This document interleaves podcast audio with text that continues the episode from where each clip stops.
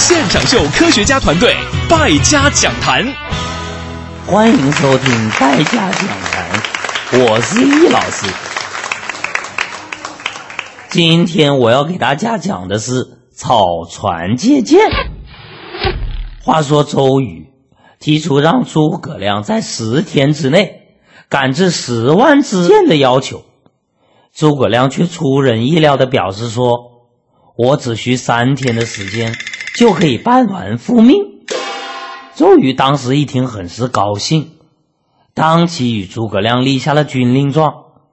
在周瑜看来，诸葛亮无论如何也不可能在三天之内造出十万支箭，因此诸葛亮必死无疑。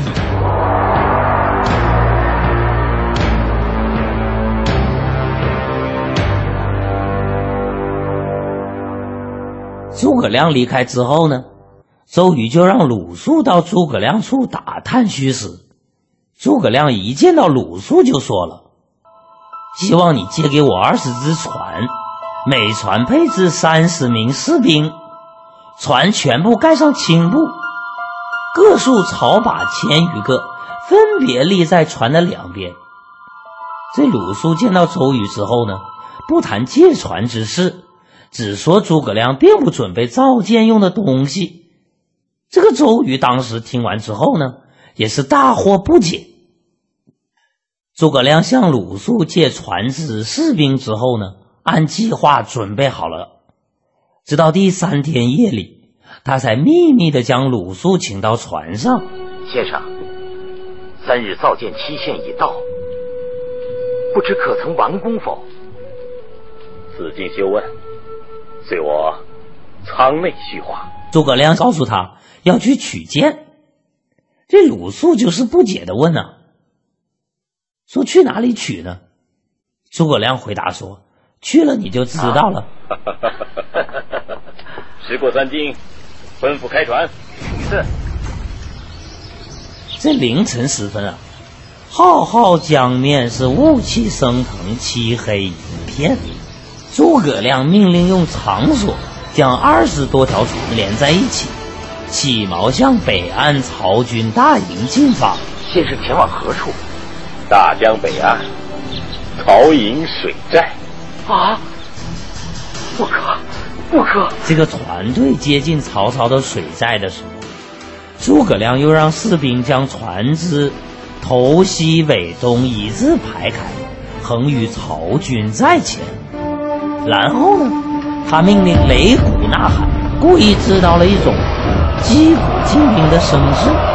这鲁肃见状是大惊失色，诸葛亮却心底坦然，告诉他说：“大雾天，曹操绝不敢贸然出兵，你我尽可以放心的饮酒取乐，等到大雾散尽，我们便回去。”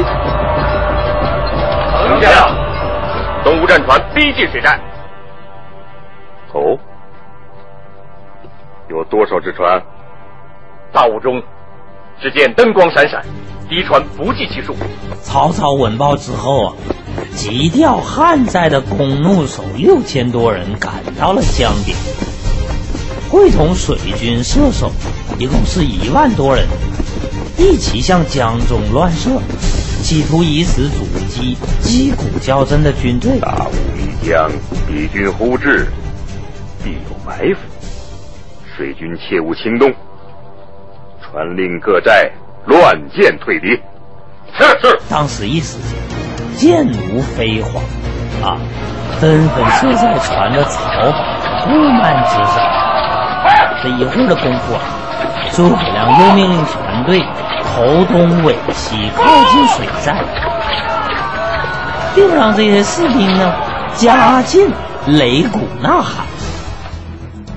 等到日出雾散呢，船上的草把排满密密麻麻的箭子。这个时候，诸葛亮才下令船队返回。先生，先生，外面天明雾淡了，收船回航，命各船军士齐声高呼：“谢曹丞相赠箭。”是。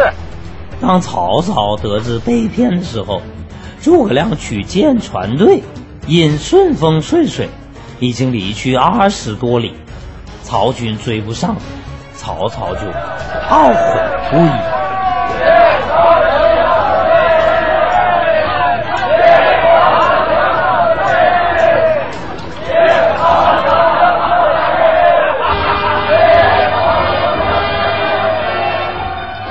船队返回之后啊，一共得到这个箭十几万支，为时不过三天。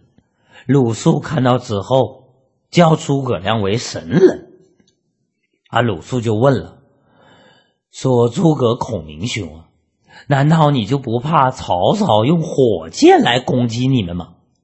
这诸葛亮轻轻一笑，他就说了：“大哥，您放心。”不会，曹操不可能用那个火箭攻击。现在油价这么贵，那曹操肯定能省就省了。